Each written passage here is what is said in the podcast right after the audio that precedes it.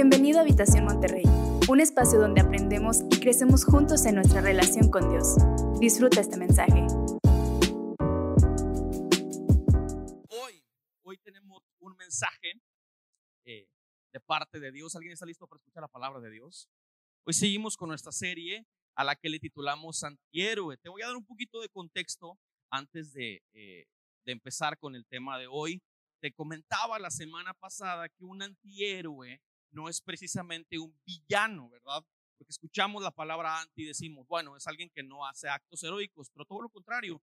Un antihéroe es aquella persona que leemos en los, en los cómics o que vemos en las películas, que hace algunas cosas heroicas, pero bajo las motivaciones incorrectas, ¿verdad? Entonces, sigue ayudando a algunas personas, sigue siendo, digamos, de bendición para otros, pero su corazón es movido ah, bajo las condiciones incorrectas.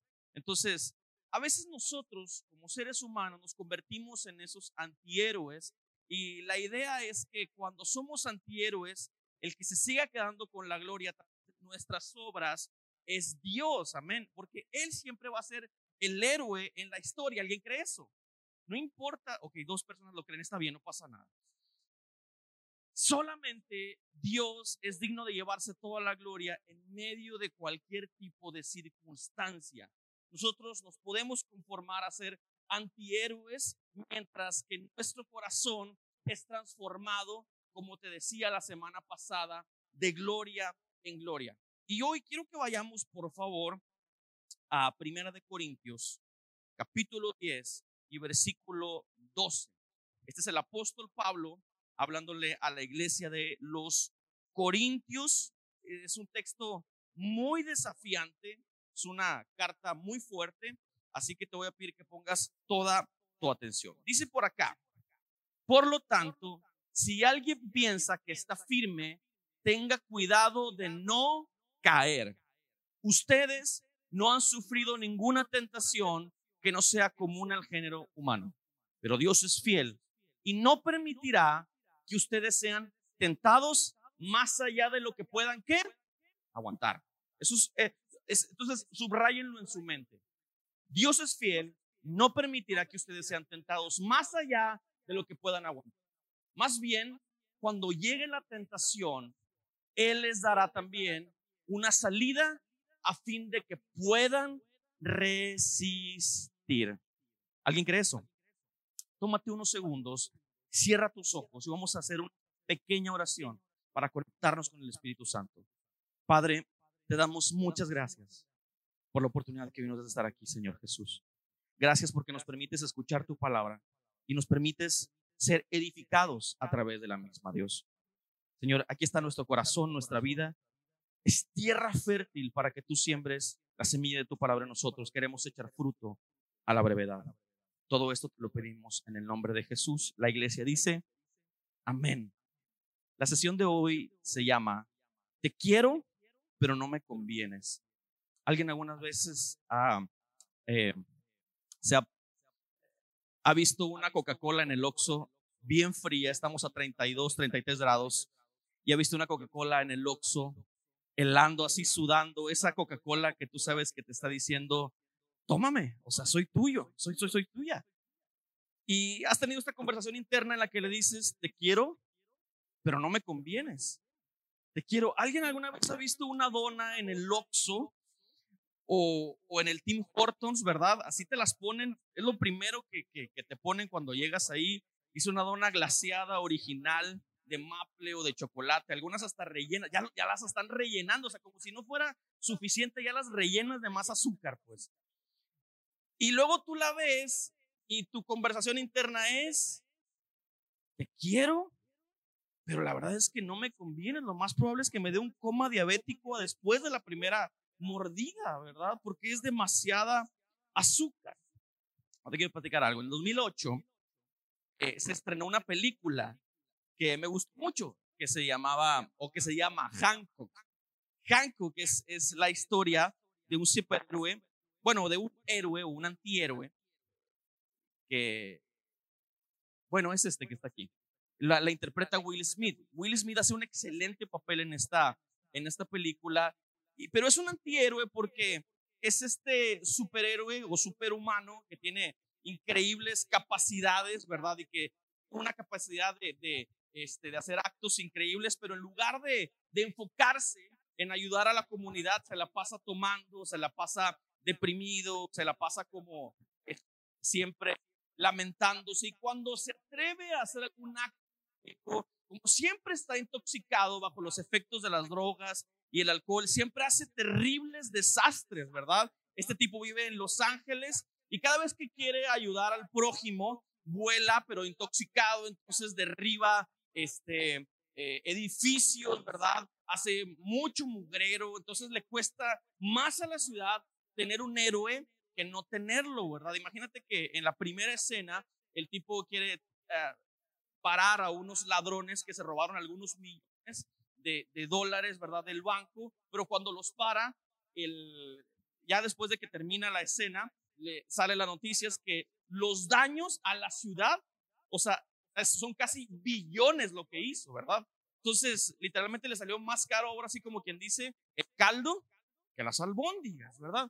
era este héroe que vivía así tirado todo el tiempo, ¿verdad? Era un superhumano, tenía grandes poderes, eh, pero no pensaba en nadie más más que en él mismo. Ahora la historia se empieza a tornar un poco interesante cuando conoce un hombre llamado Ray. Ray sabe que tiene increíble potencial y lo empieza a instruir en el camino heroico, ¿verdad? Le dice, oye, tú tienes muchas capacidades, creo que si fueras un poco más disciplinado, creo que si dejaras de tomar, empezarías a hallar gracia delante de, los habitantes de Los Ángeles y podrías eh, pues mejorar tu imagen delante de todos. Entonces él se empieza a convertir en este héroe, ¿verdad? Instruido por este hombre llamado Ray. El clímax de la historia eh, sucede cuando se encuentra con una mujer llamada Mary. Resulta que Mary eh, tenía los mismos poderes de, de. Ellos eran como una especie, especie de dioses antiguos, ¿verdad? Pero resulta que si ellos están juntos, pierden sus poderes, ambos. Entonces, ambos son superpoderosos, pero si están juntos más de cierto tiempo y si deciden estar juntos más de cierto tiempo, empiezan a, perder sus capacidades, dejan de resistir las balas, empiezan a bajarle a su nivel de fuerza, empiezan a, convertirse en seres mortales, ¿verdad? Entonces, ellos toman la decisión de que eh, pues se tienen que separar, aunque están enamorados, quieren estar juntos, pues toma la decisión de estar por separados, porque ella le dice, Los Ángeles necesita un superhéroe, necesita quien cuide la ciudad y tú eres ese. Entonces, la decisión de separarse y, y en esta película, ahí, ahí se me venía esta frase, ¿verdad? Que te decía, te quiero, pero no me convienes, quiero estar contigo, pero el estar contigo representa perder mi superfuerza. Y, y, la trama de esta película es interesante porque al final es, es, eh, termina muy bien, ¿verdad? que empieza de menos a más, se convierte en el, en el superhéroe que la eh, necesita. Y me encantan estas historias que van de menos a más. ¿A alguien le gusta ver el personaje principal en una película que, es, que empieza siendo literal un perdedor, pero luego termina siendo un campeón? ¿A alguien le gusta ese tipo de películas? A mí me encanta ver estos personajes que, que no entienden cuál es su propósito en la vida, pero conforme va avanzando la película, empiezan a entender cuál es su llamado y hacia dónde se tienen que dirigir. Bueno, la Biblia nos habla de, de una historia muy similar. Eh, la diferencia es que nos cuenta una historia que va de más a menos, de mejor a peor. Y esta es la historia de Sansón. Sansón, desde su nacimiento, fue consagrado como un nazareo. Ahora te voy a explicar qué es un nazareo, pero primero vamos a leer jueces capítulo 13 y versículo 4. Esta palabra que te voy a leer es una palabra que le dio el ángel de Jehová a los papás de Sansón. Y miren lo que dice, desde su nacimiento dedicarás a tu hijo a Dios como nazareo. Por eso no debes beber vino, ni otras bebidas fuertes, ni comer comidas impuras. Y al niño nunca se le debe cortar el cabello Ahora los filisteos dominan a los israelitas, pero con este niño comenzará su liberación. Los nazareos eran hombres consagrados a Dios que se abstenían de vino u otras bebidas embriagantes, no se cortaban el cabello por ningún motivo, ni siquiera las puntas, ¿verdad? O sea, literalmente se dejaban crecer el cabello por el resto de su vida y no podían acercarse o tocar a ningún cadáver, sea un cadáver humano o sea de algún animal. Entonces era ah, una consagración extrema. ¿Para qué estaban ahí los nazareos? Los nazareos estaban escogidos porque Dios les daba un poder especial. Y no solamente estaban ahí para el poder especial, sino que eran de inspiración para el pueblo. Imagínate que eh, cuando era tiempo de batalla, todos los israelitas soldados salían al campo de batalla, pero estos hombres escogidos nazareos se literalmente se soltaban la greña, ¿verdad? Se dejaban eh, que la gente viera su cabello y eran inspiración para todo el pueblo porque decían, wow, hay hombres dedicados y consagrados a Dios, vamos a ganar esta batalla. no solamente eran hombres usados para la guerra, sino que también era inspiración para todo el pueblo. Eh, el pueblo decía, si tenemos nazarenos, al nazareos, perdón, al frente de la batalla, seguramente ganaremos la guerra. Y era gran inspiración. Sansón lo sabía desde su nacimiento, ah, pero él nació en una época muy oscura para Israel. Estaban eh, siendo hostigados por un enemigo llamado los filisteos. Él había nacido para la batalla y para ser de bendición ah, para Israel contra los filisteos. El problema es que como todos los antihéroes que conocemos, Sansón peleaba para él mismo.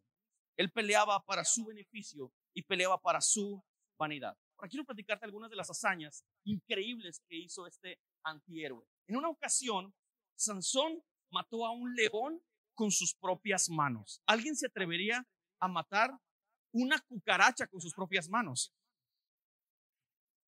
Ese tipo literalmente lo atacó un león joven y se enfrentó cuerpo a cuerpo con él y lo despedazó con sus propias manos. Ahora, es importante señalar que no lo venció bajo sus propias fuerzas. Cada vez que Sansón se enfrentaba con situaciones así, dice la Biblia que el Espíritu de Dios venía sobre Sansón y el Espíritu le daba estas capacidades heroicas a Sansón. El hombre mató a un león con sus propias manos. La Biblia dice que lo mató como si fuera un cabrito. Yo no, no me atrevería yo a matar un cabrito, ¿verdad? Pero eso es lo que dice la Biblia. Dice la Biblia que otra hazaña increíble, dice que con una quijada de un burro seca, dice que el tipo la tomó del suelo y mató a tres mil hombres o a tres mil filisteos con esta quijada seca de un burrito, de un asno. En una ocasión le hicieron sitio sus enemigos para esperarlo a las afueras de una ciudad. Entonces estaba sitiado este hombre, todas las puertas estaban cerradas, pero el Espíritu de Dios vino sobre Sansón, se paró sobre una puerta de hierro y el hombre arrancó con su fuerza la puerta de hierro, la cargó sobre sus hombros y la hizo a un lado para poder encontrar una escapatoria del sitio que le habían puesto sus enemigos. El hombre era un bárbaro, tenía fuerza increíble. Todo lo podríamos ver y diríamos, este es el héroe que necesitamos, ¿verdad? Ojalá hubiera un nazareo en este tiempo para defendernos de todos los maleantes que tenemos en la ciudad. Este era Sansón. No solamente era un hombre fuerte, sino que representaba esperanza para ganar victoria delante de un pueblo que hostigaba profundamente a Israel. Pero a pesar de que tuvo momentos heroicos y hazañas dignas de un hombre de Dios, también tuvo momentos muy oscuros. Hizo lo primero que Dios les había mandado que no hicieran al pueblo de Israel. Se casó con una filistea. Ah, tremendos, ¿verdad? Dios les había dicho, no se casen con filisteos. Los filisteos adoran a dioses ajenos. ¿Y qué hace el, el amigo? Es que soy bien enamorado, dijo. Me enamoro bien fácil. Y se casó con la filistea el amigo este. No solo el tipo, ¿se acuerdan del león que te dije que había matado? La regla era de que el nazareo no podía tocar ningún tipo de cadáver. Pero después de haberlo matado al siguiente día, le dio curiosidad, ¿cómo estará el leoncillo que maté ayer? Y se acercó y tocó el cadáver de león. No debía de haberlo hecho y lo hizo. No solo eso, se acostó con una prostituta. ¿Recuerdas el día que, que sitiaron a Sansón y levantó la puerta y la cargó entre sus brazos? Bueno, ese día estaba en tierras enemigas acostándose con una prostituta filistea. No solamente eso, sino que al pueblo a quien él había prometido defender, lo metió innumerablemente en demasiados problemas de forma innecesaria. Ahora, ¿qué es lo que estaba pasando con Sansón acá? Otra vez, Sansón era un antihéroe que peleaba por su propio beneficio. Era un antihéroe que peleaba para su ego, que peleaba para su vanidad y se sentía indestructible. Él no entendía que la fuerza que él tenía en los momentos eh, importantes venía de parte del Espíritu de Dios. ¿Y cuántas veces cada uno de nosotros nos confiamos de nuestra buena suerte? ¿Cuántas veces cada uno de nosotros pensamos, yo tengo muy buena suerte en la vida y empezamos a menospreciar el llamado que Dios nos ha hecho, la gracia que Dios ha depositado en cada uno de nosotros, el poder y la unción que Dios ha puesto en cada uno de nosotros. Porque déjame decirte una cosa, Dios a todos nosotros nos ha dado una medida de unción, de gracia y de favor. ¿Alguien cree eso? Dios a cada uno de nosotros nos ha depositado una medida de gracia, de unción, pero hemos pensado que tiene que ver con nuestras fuerzas. Hemos usado muchas de esas veces esa gracia y ese favor bajo, para nuestro propio beneficio, para nuestra propia vanidad y para nuestro propio ego.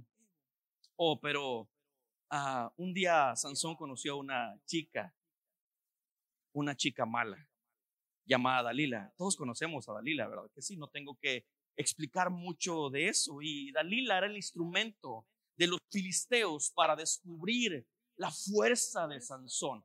Dalila era el arma secreta que los filisteos habían capacitado y preparado para que en un contexto de sensualidad y erotismo pudiera sacarle la verdad a Sansón. Y había una pregunta que Dalila le hacía constantemente a Sansón en medio de este contexto de erotismo. ella le decía, ¿cuál es el secreto de tu fuerza? ¿Cuál es el secreto de tu fuerza, bebé?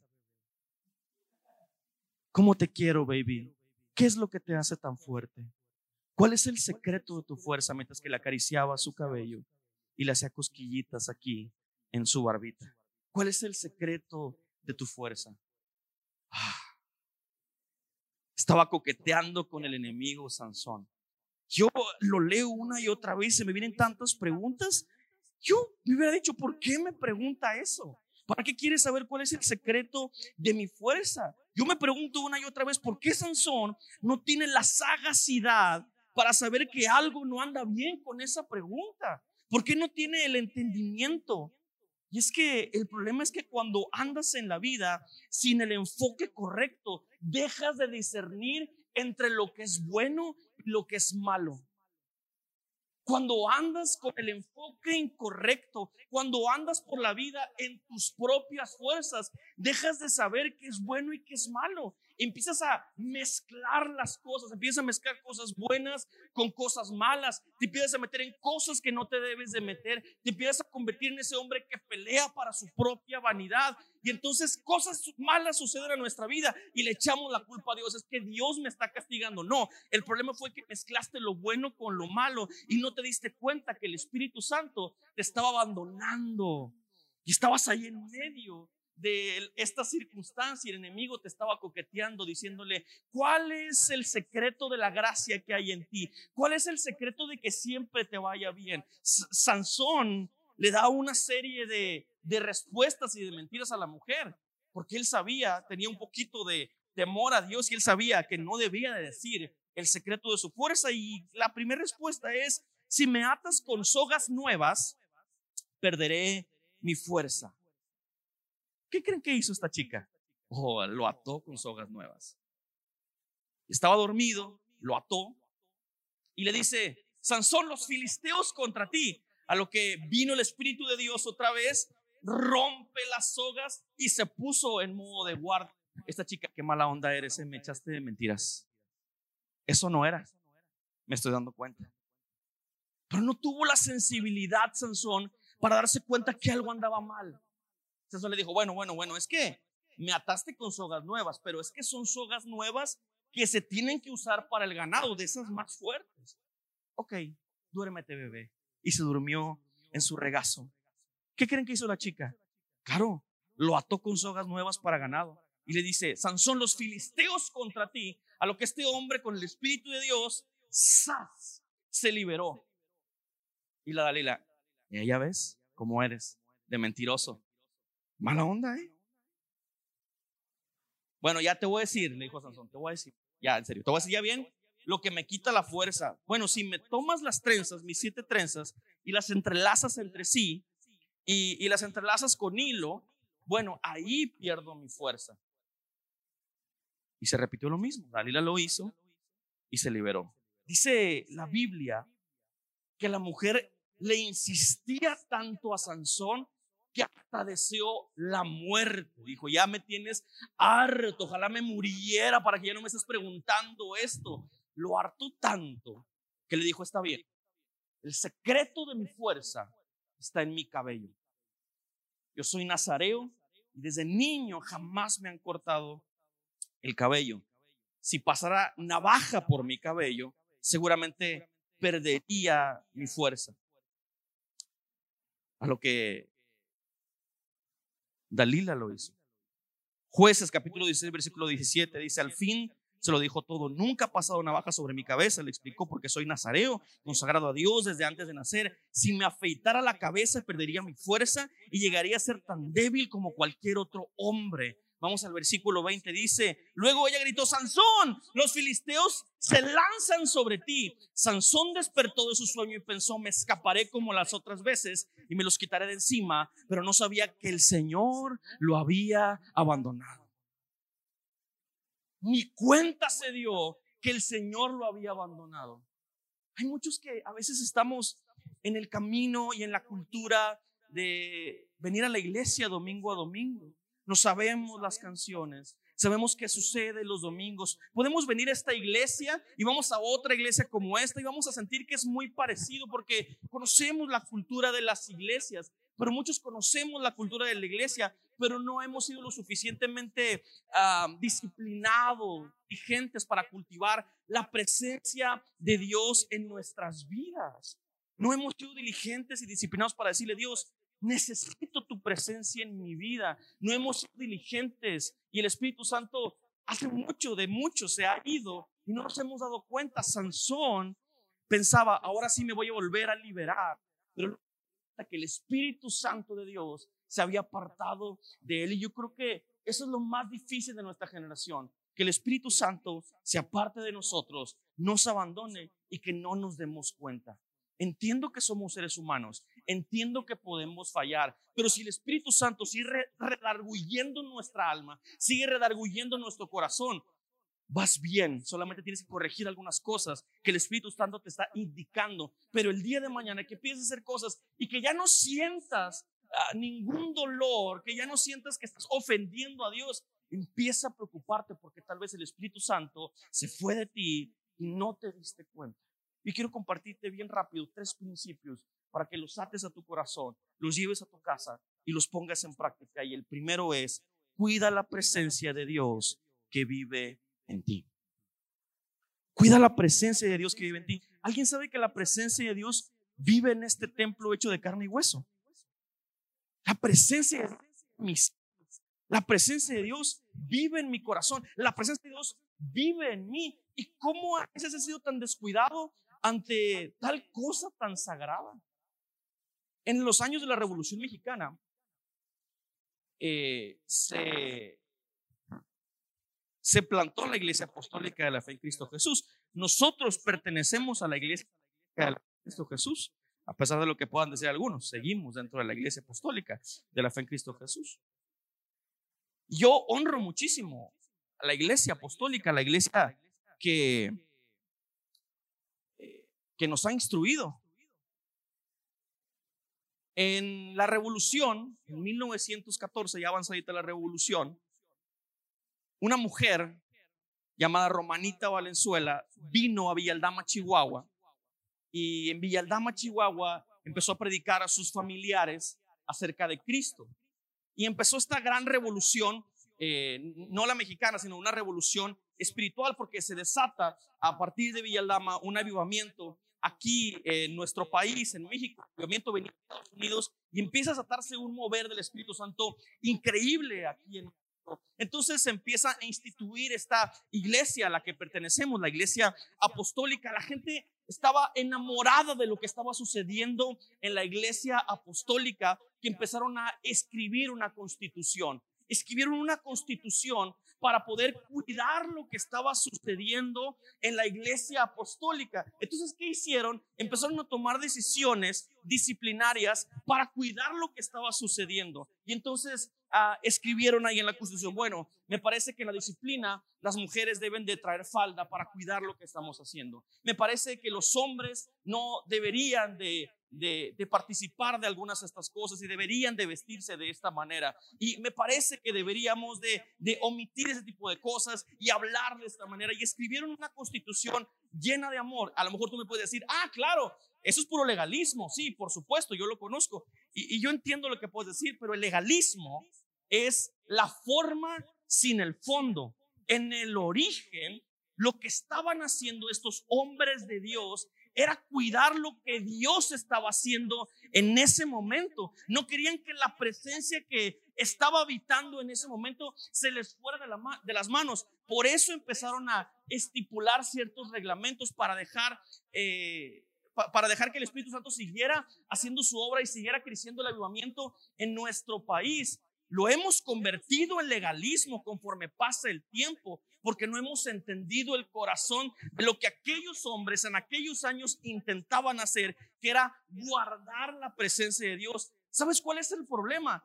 El problema es que nuestra generación no se guarda absolutamente de nada. Eso es lo que pasa con nuestra generación. Vemos al pasado y decimos, ah, legalistas, pero ahora estamos en este momento y vemos lo mismo que ven todos, hablamos de la misma manera que todos hablan, hacemos las mismas cosas que todos dicen, vemos las mismas series de Netflix que todo mundo ve.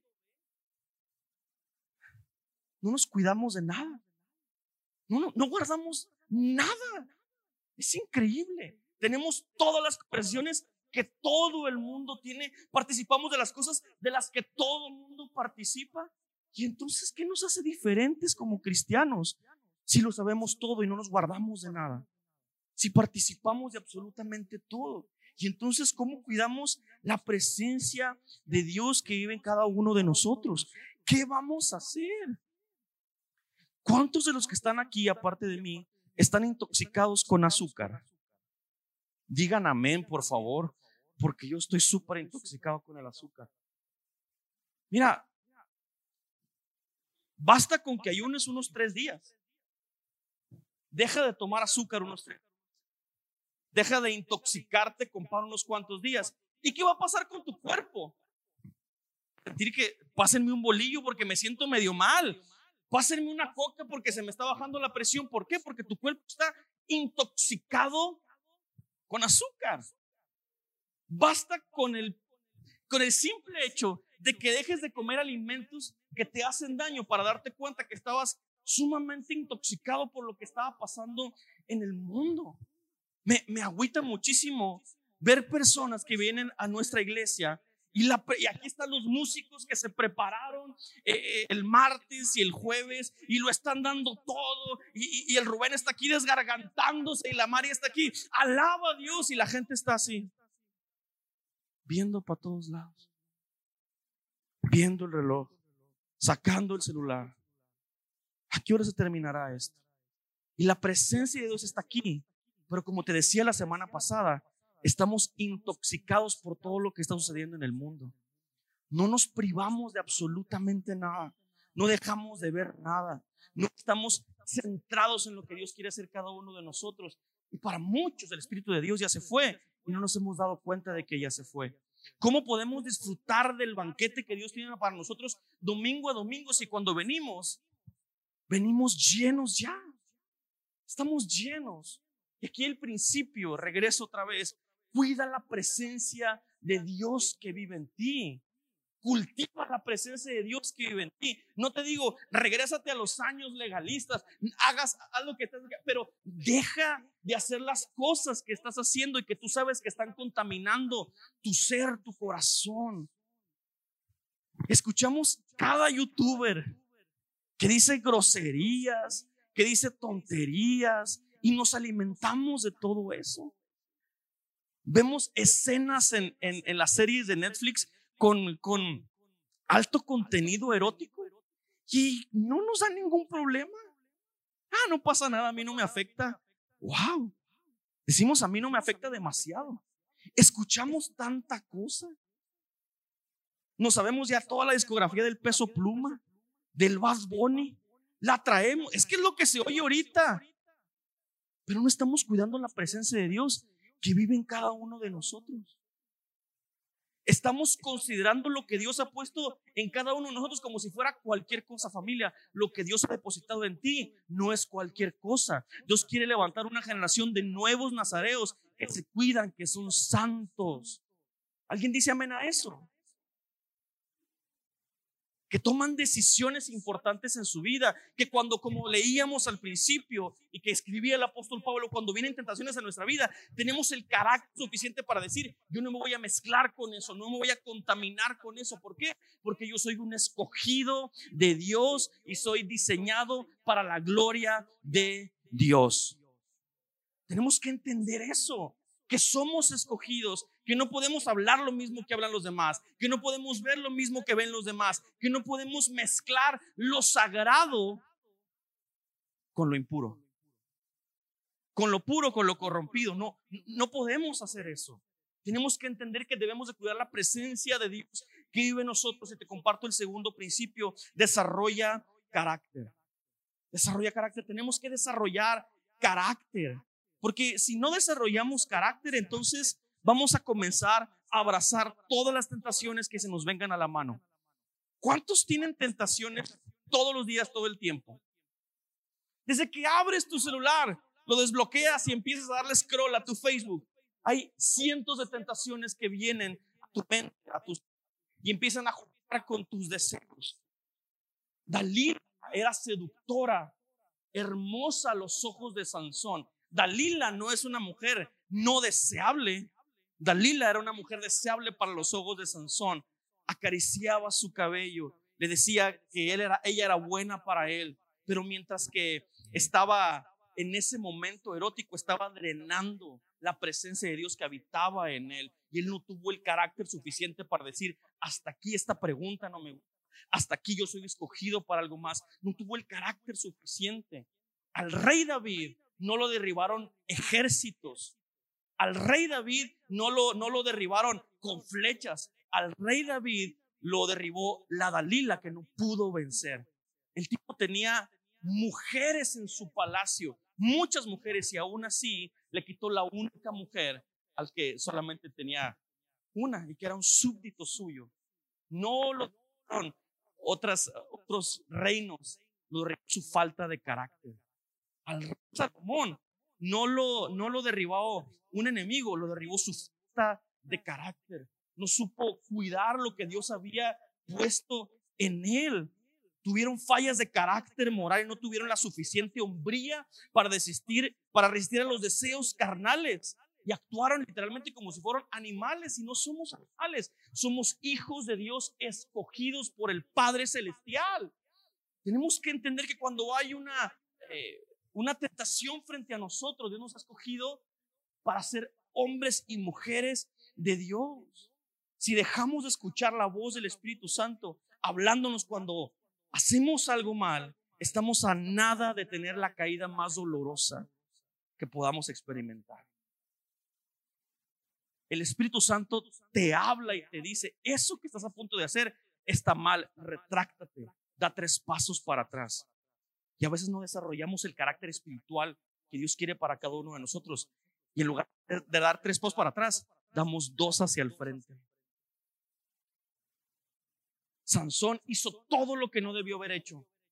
Tocó al, al animal muerto, se acostó con una prostituta, pero mientras sucedían esas cosas, él seguía siendo un campeón. Él dijo, a mí no me afecta, no pasa nada. Voy a tocar ahí el, ándale, el animalillo, no pasa nada. Mira, sigo teniendo fuerza. Me voy a acostar con ella y con ella y no pasa nada. Al cabo sigo teniendo fuerza. Pero no se estaba dando cuenta que estaba perdiendo la presencia de Dios, el llamado y el enfoque que Dios había diseñado para él. Qué fuerte es eso.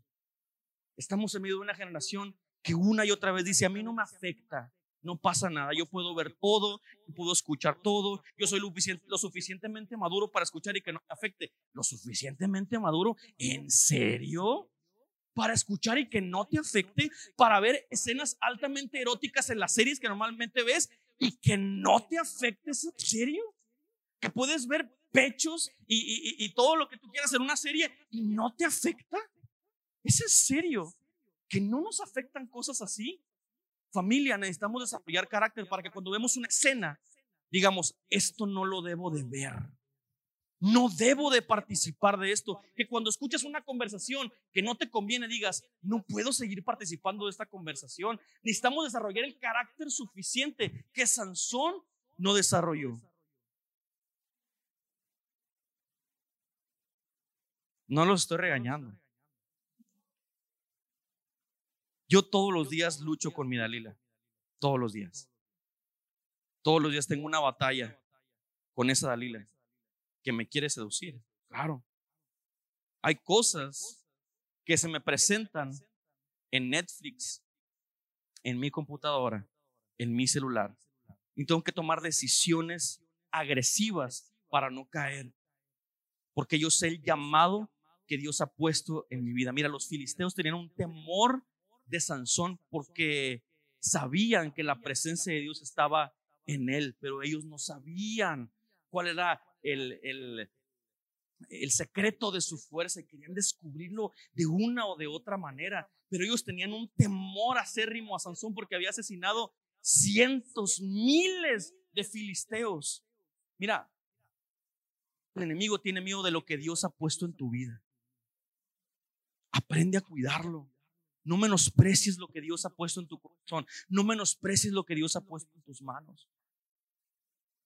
Padres de familia, no desprecies el milagro que Dios ha puesto enfrente de ti de dirigir a una familia. Es una unción tremenda de parte de Dios. ¿Alguien, algún hombre cree eso? Tres hombres. Vuelvo a preguntar. ¿Alguien cree que es un milagro de parte de Dios lo que Dios ha puesto en la paternidad en esta casa? Es una bendición. ¿Y qué hacemos a veces? Menospreciamos eso que Dios ha puesto delante de nosotros. Tomémoslo con responsabilidad, desarrollemos el carácter suficiente y comencemos a escuchar la voz de Dios, porque Dios nos está hablando todos los días. Y quiero terminar con esto último y no sé si me puedes ayudar, Erika, al piano, por favor. Termino con esto. Hay una nueva oportunidad. Yo creo que algo que, que Sansón debió haber entendido es que Dios es grande en misericordia. ¿Alguien cree eso? Dios es grande en misericordia y siempre hay una nueva oportunidad. Sansón lo entendió muy tarde. Dice la Biblia que cuando lo capturaron, ya no tenía fuerza, le quitaron los ojos y lo hicieron esclavo de los filisteos. Era la burla de sus enemigos. Dios lo había puesto en un lugar de honra y se convirtió en la burla de los filisteos. Terrible. Este hombre estaba diseñado para la gloria y se convirtió en un objeto de deshonra. Y esa es una cosa. Yo no me conformo con ver a nuestra generación como un objeto de deshonra. Yo quiero ver a nuestra generación levantando las manos y diciendo, somos escogidos de parte de Dios para hacer obras milagrosas en Dios. Cuando Sansón estaba preso, Dice que lo sacaron de la celda y los enemigos empezaron a burlar de él. Dice que el hombre que lo dirigía, porque era ciego, no tenía ojos, le dijo, ponme en medio de, de las murallas que sostienen este lugar. Y es una oración increíble. Dijo, entonces Sansón oró al Señor, oh mi Señor y Dios, acuérdate de mí, oh Dios. Te ruego que me fortalezca solo una vez más. Déjame de una vez por todas vengarme de los filisteos por haberme sacado los ojos. Yo creo que hoy Dios quiere levantar una generación de nazareos. Y tal vez si te has desviado en el llamado que Dios te ha hecho, quisiera que hoy hicieras una oración en tu vida, que le digas a Dios, Dios, quisiera que me fortalecieras una vez más. Yo sé que me has sacado del fondo del abismo muchas veces. Yo sé que has limpiado mis pecados muchas veces, pero he menospreciado lo que has hecho en mi vida. Y hoy quiero pedirte, Dios bendito, que me fortalezcas una vez más.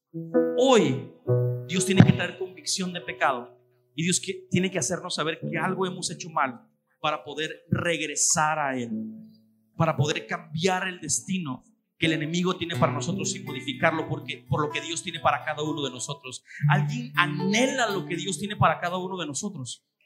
Así que yo quiero pedirte por favor que te pongas de pie y que ores esto. Dios, fortaléceme solo una vez más. Dame carácter, Padre Santo, para resistir. Dame carácter, Dios, para no pelear bajo mis condiciones. Dame carácter para desarrollar lo que tú has puesto en mí. Así que levanta tus manos al cielo y ora esto, Dios, Dios. Fortaléceme una vez más.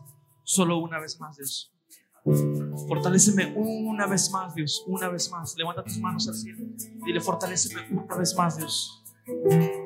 Si alguien que tenga que pedir perdón a Dios, dile, perdóname, Dios, si he menospreciado lo que has puesto en mi vida, Dios. Perdóname, Señor, si he pensado, Dios, que hay cosas que no me afectan y han estado afectando mi santidad, mi vida, Dios. Perdóname, Padre Santo. Transfórmame y cámbiame, Dios. Transfórmame, Dios. Gracias por acompañarnos. Si necesitas conectar con nosotros, entra a www.iglesiahabitacion.com o búscanos en redes sociales como Habitación Monterrey.